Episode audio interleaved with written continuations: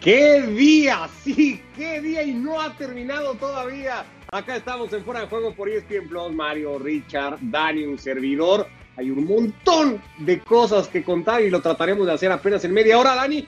Antes de debates, de análisis, de escenarios, cuéntanos el día en Turín y cómo se ha terminado este jueves. Buenas noches.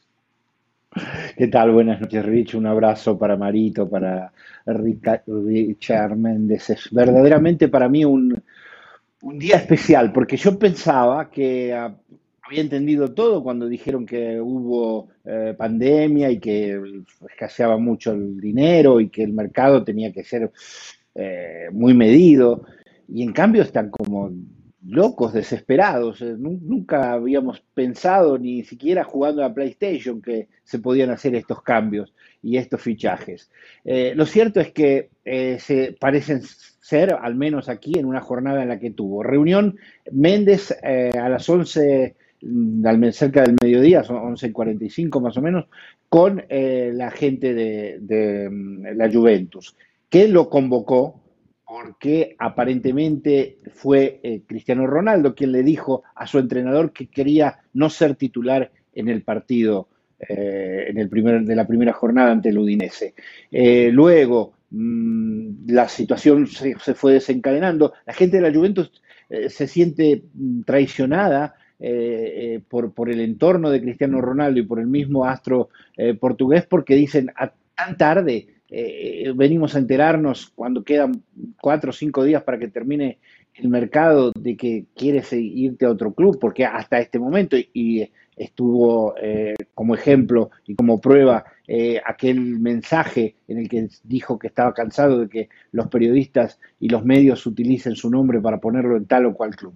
entonces, desde la Juventus, no tanto sorpresa, sino un poco de eh, de amargura porque eh, no le deja margen de maniobra. Lo cierto es que con Méndez hablaron hasta las 4 de la tarde, cerca de las 4 de la tarde partió eh, Méndez con destino a, con una escala en París y luego llegó a Oporto y tuvo algunos contactos por vía telemática con el City, con el Manchester City y con, también con la gente de la Juventus, porque ahora el problema es tratar de reemplazarlo. A cero, como pretendía el equipo inglés no se va a ir Cristiano Ronaldo porque le quedaría eh, un agujero en los balances, eh, lo de la amortización eh, financiera que estaba prevista para este año, la ficha le costó cerca de 100 millones a la Juventus, lo había dividido en los años del contrato, este último año le quedaban 28 millones, 28 casi 29 millones, tendrá que eh, poder cubrirlo esto y entonces mientras no cubra esto, difícilmente lo va a dejar salir. ¿Cómo lo puede cubrir? Quizá con la llegada de un jugador. En eso están discutiendo. Lo cierto y lo último que digo es que cerca de la medianoche, no pude comprobarlo con mis propias fuentes, pero sí eh, lo hacen eh, varios medios y colegas en los que dicen que Cristiano Ronaldo ya le dijo a su entrenador que no jugará el partido ante Empoli y que no quiere ya ser jugador de la Juventus. Esto es lo que se está manejando aquí en Italia en este momento. Sí, con esa información nos quedamos, que Cristiano le habría notificado al club su deseo de ser puesto en venta y básicamente con destino al Manchester City. Ya con esta última información, Mario, Richard, ahora sí vamos a los análisis, a los escenarios. Mario, lo primero es eso. Eh, ¿Ya te imaginaste a Cristiano Ronaldo dirigido por Guardiola? ¿Ya, ¿Ya viste ese escenario? ¿Lo tienes claro? ¿Va a suceder? Sí me lo puedo llegar a creer. Ahora es vergonzoso, ¿eh? Una figura como Cristiano Ronaldo que esté esperando las últimas horas del año, digamos del mes, como para decirle al equipo que, que se la jugó por Cristiano, porque si bien es cierto, la Juve lo quería para eh, Mr. Champion salir campeón con, con la Juve, no lo ha conseguido. Y a los 35, 36, otro traspaso al City, a ver si puede llegar a conseguir. Primero Guardiola un 9 que le garantice goles. Otro por la edad, yo no sé si en la, Premier puede funcionar mm, de la mejor manera que en España y en Italia. Ahora, Guardiola dirigiendo a, a, Cristiano Ronaldo y diciéndole lo que le decía en su momento cuando Messi era joven, yo no creo que se lo vaya a Cristiano Ronaldo a obedecer mucho, porque hoy Cristiano Ronaldo de 9 no puede jugar. eh, está claro, eh, sigue siendo un gran jugador, sigue siendo un gran goleador, pero en la Premier o en la Champions con el City, yo no sé si lo compran otra vez eh, Guardiola para, hacer ruido, para gastar dinero, porque deben tener dinero de sobra, o para, si es de verdad que lo quiere como nueve y que le, dé, y que le haga goles, pues vamos a ver, vamos a verlo. Pero Richard, lo discutíamos en otros espacios, no sé si lo llevo muy a lo simple, pero Guardiola necesita a Cristiano en siete partidos, ¿eh? Siete partidos, los de fase de eliminación directa en Champions, ahí necesita un futbolista que con sus goles gane partidos. De esos hay muy poquitos, creo que son Messi y Cristiano. Eso es lo que necesita este Manchester City y no hay nadie que garantice más eso que Cristiano Ronaldo con todos sus 36 años. Un gusto como siempre, Ricardo, Dani, Mario. Pues sí, a ver, Cristiano Ronaldo, más allá de su edad, más allá de la forma en que ha tenido que variar y mucho y limitarse su forma de jugar al fútbol, sigue siendo un animal de competencia. Goleador de la Juventus la temporada pasada en la Serie de Italia, que no se nos olvide eso. Eh, en llegar a un equipo como el Manchester City, que tuvo quizás su carta ofensiva más importante en aquel falso 9, del cual Pep Guardiola disfrazó a Gundogan, y después de haber estado en aquella necesidad de buscar un 9, como tratar de fichar a Harry Kane, cosa que después no sucede, pues obviamente hoy en día se presenta a Cristiano Ronaldo como una carta muy firme para las pretensiones del Manchester City a ganar la Champions. ¿Quién lo dice? Lo necesita para siete partidos. Eh, en Liga de Campeones de Europa eh, creo que Cristiano Ronaldo va a reclamar espacio también dentro del torneo doméstico, más allá de su edad. Si Cristiano Ronaldo supo eh, en aquel momento cuando estaba en el Real Madrid y empujado por la figura de Carlo Ancelotti a modificar su juego, a tratar de tener menores recorridos y a ser más exitoso, pues lo consiguió. ¿Por qué no hacerlo ahora si se va a estar eh, poniendo las órdenes de quizá uno de los técnicos más importantes de los últimos 20 o 30 años, como lo es Pep Guardiola? Alguien que va a poder, creo yo, sacar el máximo dividendo de alguien como Cristiano Ronaldo. A mí sí me entusiasma la idea de ver a Cristiano Ronaldo en el Manchester City y creo que sí va a ser muy, muy exitoso. Incluso me atrevo a decirte esto, yo veo más exitoso a Cristiano Ronaldo y al City que al ay, ay, ay, ¿a dónde vas? Ay, ¿a y a Lionel Messi. Veo más favorito al City con Cristiano. Hay un, hay un tema, Mayo, que, que, que, va a ser inevitable en la lectura y que ya mucha gente está empezando a decir, Guardiola se pudo llevar gratis a Messi y va a preferir gastar dinero en Cristiano Ronaldo. ¿Por qué? problema, que uno no lo llega a entender. Primero por la edad. Segundo porque Messi te puede garantizar un par de años más jugando en la Champions. Pero él, no sé qué pasará por la cabeza de Guardiola. Si hay algún directivo del City que lo quiera a, Cristiano Ronaldo para hacer ruido, la verdad que uno no llega a entender por qué Guardiola le dijo no a Messi. ¿Habrá visto algo raro? ¿Habrá comprendido que a lo mejor Messi ya no está para esos siete partidos y Cristiano sí? No lo sé, uno llega a pensar esas cosas de un Guardiola que lo tuvo bajo sus brazos, como quien dice, lo llevó a Cocochito, lo hizo jugar de la manera que quiso, le, le, dio todas las oportunidades. Messi se las devolvió con los campeonatos, está claro, y con goles. Pero que prefiera a Cristiano a Messi, pues ahí está el gran dilema. ¿Llena más Cristiano las necesidades del City de lo que las hubiera llenado eh, Messi Dani? No, no creo. No creo. Lo de Cristiano lo conocemos muy bien. Es un tipo de jugador eh, que se fue siempre centrando en este momento. Yo creo que nunca fue en la intención de Guardiola tener a Cristiano Ronaldo. Y si finalmente se decanta por Cristiano Ronaldo, no creo que sea él el que toma eh, justamente esta decisión, sino sus dirigentes, los que están, Wittgenstein o la, gente que, lo, que, lo, que, está, que se ocupa del mercado del club, seguramente él aceptando que, que, puede serle útil tener a Cristiano Ronaldo, pero no creo que lo haya decidido. Y además los momentos son distintos, porque en el momento que eh, Messi tenía que decidir su vida y el Paris Saint Germain lo, lo contrata, el objetivo de Guardiola era Kane es decir, un centro delantero, un, uno, que le vaya a marcar goles ahí adelante. Yo creo que esto se lo puede eh, ofrecer Cristiano Ronaldo en este momento y por eso eh, lo, acepta porque es un jugador de gran peso específico, pero en el momento en el que eh, la, razón por la cual no, eh, no, no obtuvo a Messi es que en ese momento estaba pagando ya una millonada por Grelich y, y, su objetivo en el centro de ataque era Kane. Y eso después no se dio. Kane estaba en rebeldía, ustedes recuerdan ustedes, eso después no se dio y ahora tuvo que elegir eh, en esta circunstancia que es completamente distinta a la anterior. Porque también tendría que haber pagado mucho dinero y, lo mismo, ¿eh? Messi, estaba gratis disponible. Pero perdón, Richard. Sí. Sí, no, yo solamente le quería agregar, acuérdense que la campaña pasada, cuando todavía, o antes de arrancar la campaña pasada, cuando todavía Bartomeu era presidente del Barcelona, Messi se quería ir y Bartomeu no lo dejó y todos sabemos que a quien se iba a ir era a reunir con Pep Guardiola en el Manchester City. Exactamente. Eh, una última, Richard, porque por más que, con esto que nos está pasando a todos, ¿no? Pues, ¿qué sucedió? ¿Por qué la decisión así? ¿Qué motivó a Cristiano Ronaldo a, hacer esto que está haciendo? ¿Ir a competir y a tratar de seguir ganando? ¿Ser dirigido por Guardiola? ¿O dar de qué hablar en un mercado que de momento tenía a Messi como la gran figura?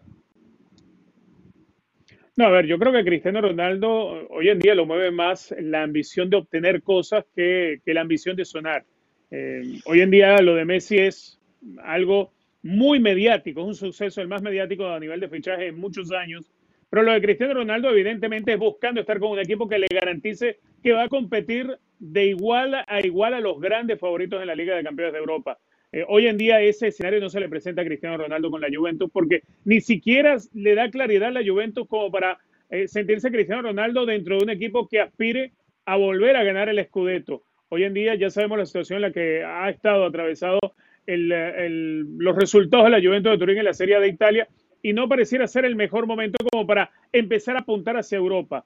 Eh, en el Manchester City está un equipo que eh, apunta nuevamente como serio proyecto salir campeón de Europa. Es un equipo que, es una realidad para ganar el campeonato de la Liga Premier. A Cristiano Ronaldo le, le mueve eso justamente. Eso es lo que lo apasiona, eso es lo que lo empuja a ir a, por más. Y eso hoy, ese no es el escenario que hoy existe en la Juventus para él.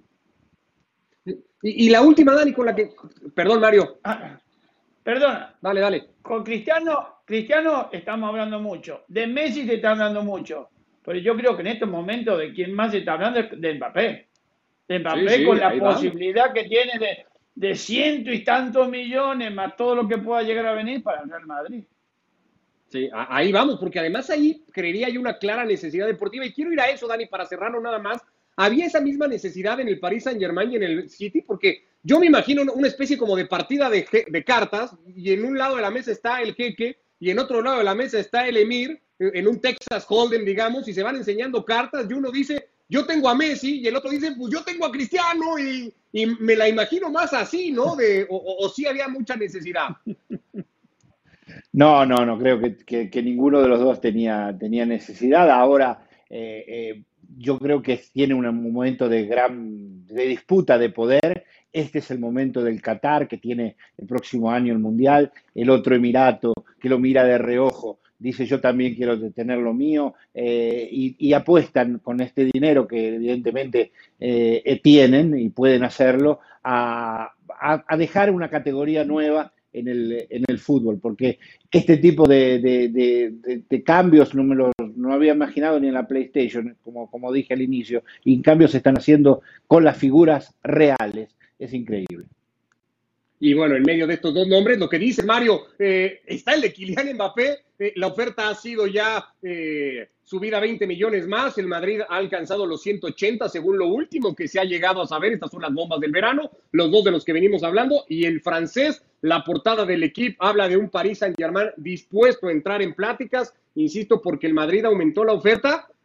¿Va a ser o sería, deportivamente hablando, Mario, más importante la contratación de Kylian Mbappé por el Real Madrid que la de Messi al Paris Saint Germain o Cristiano al Manchester City? Ah, amigo mío, qué linda pregunta que me ha hecho Ricky. Pero de cualquier manera, va, tenemos que ver. Yo creo que Mbappé llega en un momento en Real Madrid donde va a tener que ser protagonista absoluto. Es decir, él se va a tener que poner el equipo al hombro como lo está haciendo Benzema y tratar de que el Madrid llegue a, la, a, todas las finales que pueda llegar a jugar. En cambio, Messi creo que va a estar más arropado. Ya tiene un equipo muy armado. Eh, tiene, eh, el equipo del Paris Saint Germain tiene mucho más hambre que el Real Madrid. Es decir, no quiero decir con esto que el Madrid se vaya a relajar y vaya a jugar en broma, no, ni mucho menos. Pero yo creo que el Paris Saint Germain tiene mucho más que ganar si se queda Messi, bueno, si la llegada de Messi, a que el Madrid pueda recibir a Mbappé, pero yo lo veo tan difícil como ha empezado esta temporada en Madrid para que vaya a asustar a alguien. Vuelvo al escenario de la mesa, ¿no? Y están el jeque y el emir y de repente le dijeron, espérense que ahí viene un tercero y se sentó Florentino y tiró su carta y es la de Kylian Mbappé, Richard. A ver, a mí me parece de los tres fichajes, vamos a separarlo. Por impacto, por mediático, sin duda alguna, lo de Lionel Messi y el Paris Saint Germain, pero el Paris Saint Germain no está construido en torno a la figura de Lionel Messi. Igualmente sucedería en el caso de la llegada de Cristiano Ronaldo al Manchester City. El equipo de Pep Guardiola no está construido en torno a la figura de Cristiano Ronaldo. Mal haría el Paris Saint Germain o el Manchester City en planificar el futuro de sus equipos en torno a jugadores con las edades que tiene Lionel Messi y que tiene Cristiano Ronaldo. En el proyecto del Madrid, la llegada de alguien como Kylian Mbappé con 22 años te hace pensar en algo distinto. Te hace pensar en que sí se va a empezar a construir de aquí en adelante un equipo en torno a la figura de Kylian Mbappé quizá hoy en día no tenga los jugadores ideales para acompañar al francés. Habrá que verlo, solo lo tendrá que descubrir Ancelotti. Pero de aquí en adelante es empezar en las próximas temporadas a construir un equipo para el que va a ser no solamente el activo más importante del Real Madrid, si me atrevo a decir, de la propia Liga Española como torneo de competencia, en el jugador más atractivo. En torno a él se tiene que construir ahora el Real Madrid y será, no sé, para los siguientes dos lustros, probablemente ese escenario no existe hoy ni con Lionel Messi ni con Cristiano Ronaldo. Lo mediático puede sonar mucho, puede sonar muchísimo, pero lo que de estos tres fichajes pinta como proyecto deportivo, sin duda alguna, es lo que está haciendo Florentino Pérez. Por eso creo que la jugada de Florentino, bueno, mientras los otros dos se maten en el juego de cartas, me parece que él tiene eh, unas bajo la manga que no le han visto. Parecía que el Madrid, Dani, se había caído muchos lugares de, de esa élite, ¿no? En la que suele estar colocado siempre concretándose la llegada de Mbappé, el Real Madrid y lo que hablábamos ayer, la figura de Florentino Pérez, vuelven a ganar eh, eh, eh, el lugar que, históricamente han tenido siempre? Seguramente, ganan un espacio que, evidentemente no tenían y que necesitaban y es un golpe sobre la mesa para decir acá está el que tiene 13 copas del mundo, acá está el que está pensando en el futuro más lejano, acá está el que apuesta por, el, por, la juventud. Eh, es natural que para, para eh, una liga como la española, la llegada de, de Kylian Mbappé es un, premio y una, y una situación que, le da prestigio y sobre todo que le da al Real Madrid hacia adelante, eh, como bien decía Richard y Marito, le dan proyección hacia el futuro. Los otros están jugando al presente, ahora lo que puede suceder mañana. Lo que está haciendo el Real Madrid es pensando en los años que están por venir. Que, era una, una filosofía, Mario, que no es de ahora, ¿no? O sea, va a parecer, no sé si oportunista o casualidad, que a Florentino le caiga una figura internacional de la talla de Mbappé en esa edad, pero el proyecto de Florentino, criticado, no, exitoso, no, ha apuntado hace ya muchos años a la apuesta de futbolistas en esta edad, es decir, va con esa idea de, Florentino Pérez la llegada de Mbappé. Que rodear de jugadores que sean interesantes. Porque fíjate, estamos hablando de Modric, que ya tiene treinta y tantos, y de Cross, que todavía no está recuperado. El único que le queda es Casimiro en la mitad de la cancha. A, Isco lo tiene ahí nomás. Valverde está lesionado. Es decir, ¿Qué va a hacer con Bale y con Hazard? ¿A cuál de los dos va a poner? ¿O cambia rotundamente el, parado del equipo Carleto? Porque va a tener que jugar con un 4-4-2, con Benzema y, y, Mbappé adelante. Es decir, son muchas cosas que hay que ver. Primero, si llega. Segundo, ¿qué va a hacer Carleto? Va a borrar a las dos figuras que tiene hoy en día. Bueno, de las tres figuras que tiene, va a borrar dos, que, es Gareth Bale y, Hazard y lo va a dejar Benzema con Mbappé y adelante. Eh, yo creo que el trabajo que tiene no solamente Florentino de poner los 200 millones que le está pidiendo el Paris Saint-Germain, sino que Carleto Angelotti tiene que empezar a estrujarse la cabeza o no para jugar con un 4-2, 4-4-2 clarito, más imposible. Ahora, le da un golpe de, de calidad al plantel del Madrid para ponerlo en esa lista en donde parecía estaban solamente Mario, París Saint Germain, City, Chelsea, Bayern Múnich, si lo queríamos empujar y no sé si algún otro más. ¿Se mete ahí el, el Liverpool, desde luego? ¿Se mete ahí el Madrid? Se va a meter porque tiene jugadores interesantes. Pero acá no vamos por nombre, sino por el equipo que vayas a poner en la cancha para enfrentar a los otros grandes monstruos. Porque si hoy me decís a mí, ¿quién tiene posibilidades hoy en día de salir campeón de Champions?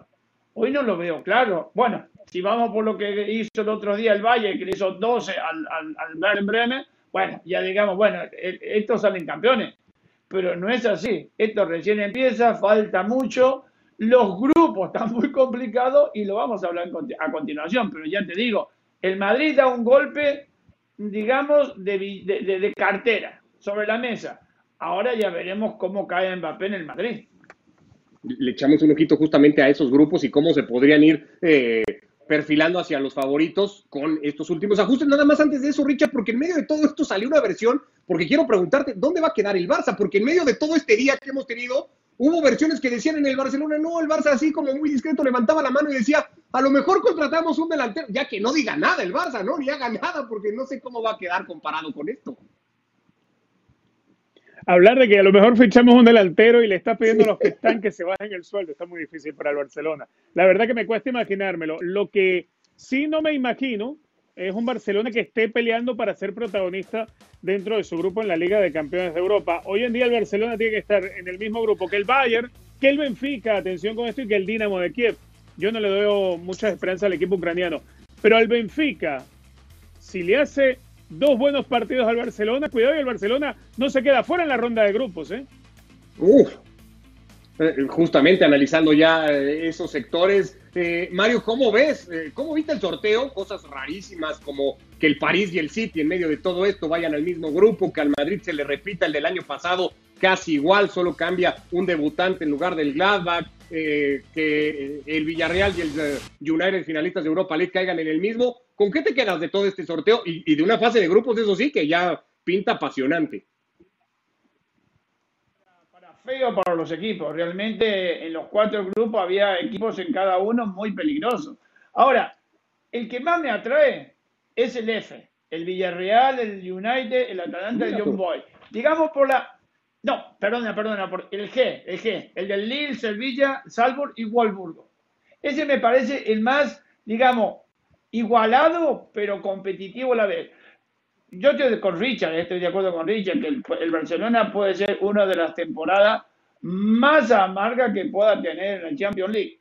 Y después por los otros, el Atlético también lo va a tener complicado. Es decir, todos los grupos tienen su complicación. Porque si vamos a decir, bueno, como cabeza de grupo, el Atlético de Madrid, por ser el campeón de liga, puede pasar, no, es muy complicado.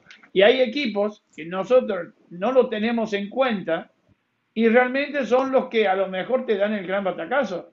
¿Por qué? Que tiene que perder nada. Y le van a jugar con todo el desparpajo que pueda jugar en la Champions League y tratando de dar el gran susto. ¿Qué grupo es? El B, el Atlético, el Liverpool y luego dos equipos al final del día de pedigrí europeo como son eh, el Milan y el Porto. Ya dijo Klopp, tenemos cuentas pendientes con el Atlético. Dani, eh, ¿Por dónde empiezas? ¿Con la lectura de los italianos, por ejemplo, la Juve con el Chelsea como tal vez el que mejores cartas presenta, el Inter que ya fracasó ante un grupo muy similar como el que tendrá ahora y, que enfrentará, pues no sé si diezmado por el mercado? ¿Cómo le cayó a los italianos, por ejemplo, el sorteo? Eh, sí, el más difícil lo tiene evidentemente el Milan, que estaba en la cuarta, en el cuarto eh, la cuarta franja de, la elección y naturalmente le tocó el grupo B con el Atlético, el Liverpool, el Porto. El Milan, eh, curiosamente, tiene dos cosas de historia que, fui anotando.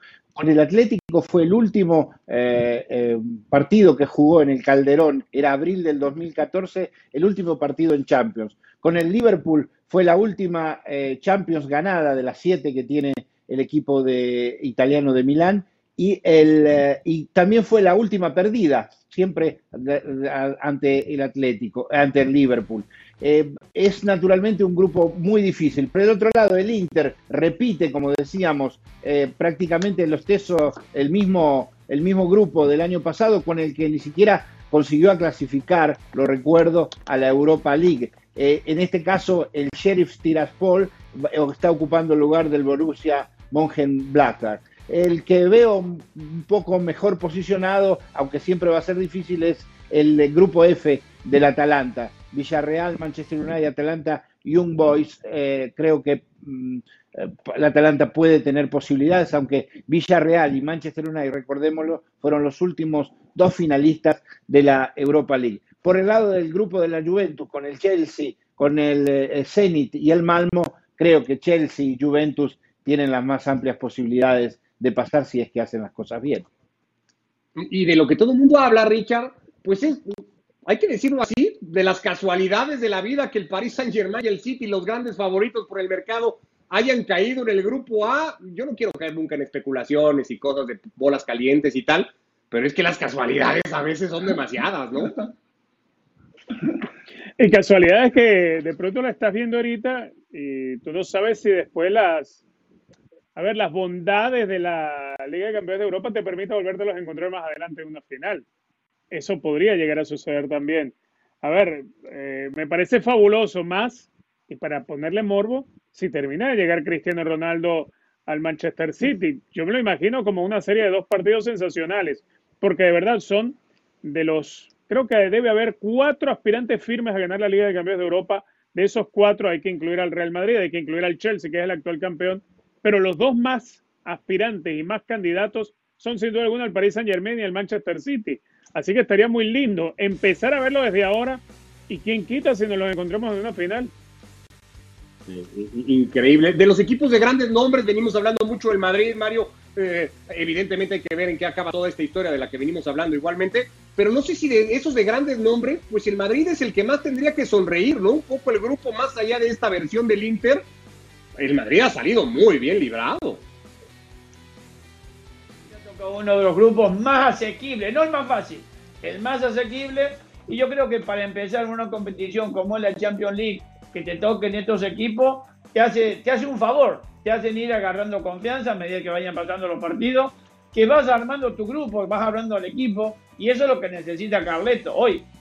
Primero, armar un, un equipo competitivo al más no poder, con todos los jugadores que él tiene todavía lesionados y, o, recuperándose de lesiones, y eso para él le va a venir fenomenal. La verdad, el, Carleto necesita tiempo, y el tiempo se lo está dando eh, cómo salió la, elección de los bombos. Hay mucha gente que recordaba en redes sociales, es que el Shakhtar le ganó los dos partidos al Madrid en la fase de grupos pasada. Bueno, sí, pero Habrá que ver cuántos de 10 partidos que juegan entre ambos es capaz de seguir ganando el conjunto ucraniano. Se entregaron también distinciones individuales. Eh, Dani, una era muy esperada, supongo, en Italia. Habíamos dicho si el asunto de eh, fútbol resultadista le iba a dar la ventaja a Jorginho, lo ha confirmado así. El italiano ganó los dos títulos más importantes que se repartieron este año y no sé si ese ha sido el principal argumento para elegirlo el mejor jugador del año en la UEFA.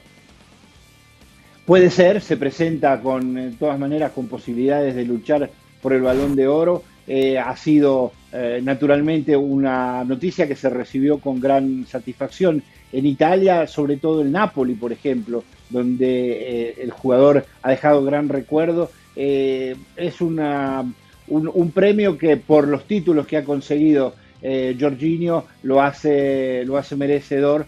siempre tenemos que tener en cuenta que el fútbol es una cuestión que tiene que ver con el equipo y no con lo individual, pero individualmente ha sido sin ninguna duda uno de los mejores y hoy lo han reconocido como el mejor. Eh, eh, yo creo que para hacer solo un punto respecto de los equipos que estábamos hablando, que quieren besar esa copa, eh, hay que marcar que estamos dejando fuera a Liverpool y al Bayern entre los, entre los que mm. posiblemente puedan ponerse ahí a disputar la copa de las grandes orejas. Veíamos a Alexia Putellas, reconocida la mejor jugadora, eh, jugadora femenil con la temporada que hizo el Barça espléndida, su técnico también eh, en el asunto de mujeres y Thomas Tuchel llevándose la distinción eh, en, en, el tema de los técnicos, lo que empezó a ganar Champions, aunque ahí estaba la carrera con Mancini, que para algunos era el otro gran candidato. Así terminamos fuera de juego hoy, a ver si mañana ya es todo esto un hecho y lo podemos dar oficial. Gracias Mario, Richard, Dani, que les vaya muy bien. Chau. Un abrazo.